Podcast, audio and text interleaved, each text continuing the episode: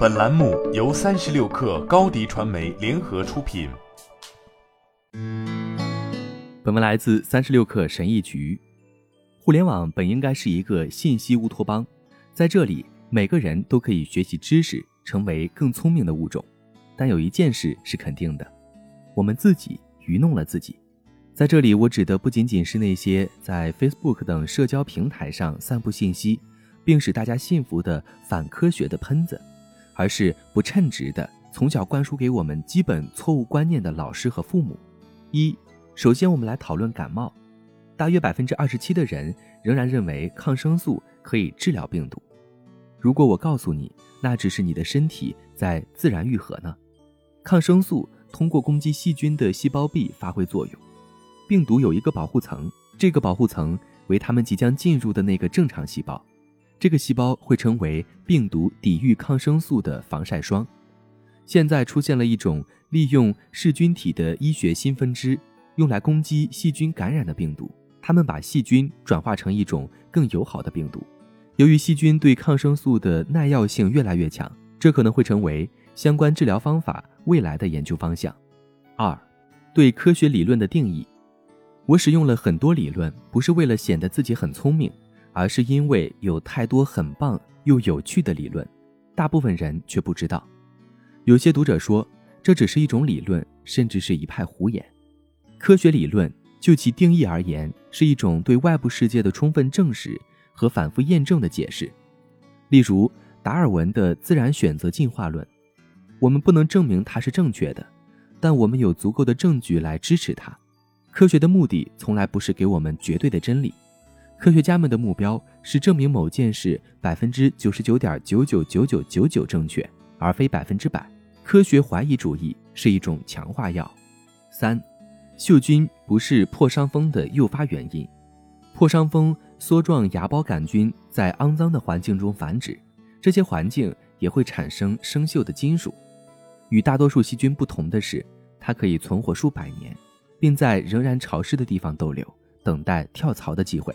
我们都不想患破伤风，破伤风至今没有治愈方法，但有疫苗。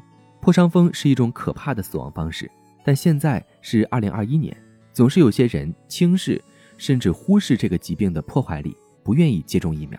四，人们对内向的人有很大的误解。我是一个成熟的内向者，人们对我们有一系列愚蠢的假设，我们讨厌与别人接触。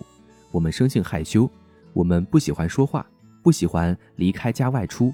最让我抓狂的是，有些人认为内向的人需要被改造成外向的人。内向的人是喜欢与人交往、喜欢做事的，但要以我们自己的方式来进行。我们往往更喜欢小范围的群体。我们在和谁一起玩、做什么事情等方面更有选择性。如果一个内向的人喜欢你，那么你就是天选之子。经过对方用心选择的结果。五，爱因斯坦是个坏学生，这一事实已经成为对表现不佳的学生或天资聪颖孩子的父母的赞歌。沃尔特·艾萨克森的《爱因斯坦传》完美的描述了爱因斯坦是一名出色的学生，尤其是在数学和物理学科。他仅用规定时间的一半就完成了大学物理期末考试，并取得了满分。坏学生谣言。源于他在苏黎世大学入学考试中的不佳表现，但仅仅是因为这场考试中他并未以本地语言作答，并且提前了两年参加。此外，他的法语成绩平平，觉得这门课很无聊。实际情况是，尽管爱因斯坦待人温和友好，但他的性格还是相对叛逆的。他非常聪明，会经常就相关学术问题和教授争论不休。一位教授因厌倦了与难搞的爱因斯坦打交道，就把他逐出了物理学专业。这在学术上相当于把乔丹踢出了篮球队。六、关于大脑的虚假事实：我们只使用了百分之十的大脑。这个神话之所以会广泛传播，其目的是为了让人们振作起来。通常情况下，尽管不会一次全部使用，我们也会使用大脑的较大容量。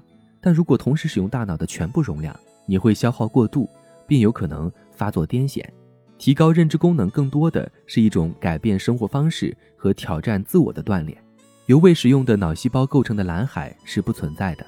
我们的大脑很擅长让未使用脑组织工作。更重要的是，我们的大脑已获得充分利用。